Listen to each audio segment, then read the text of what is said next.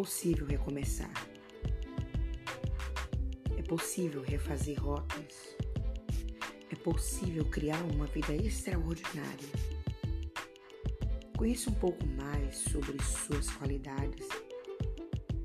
Aprenda a não se condenar por causa dos seus defeitos e erros cometidos. Erros nos permite perceber o quanto nós somos vulneráveis e humanos. Equívocos não podem ser capazes de nos paralisar em meio a uma longa e incrível jornada, onde o início, obviamente, que traz uma inocência.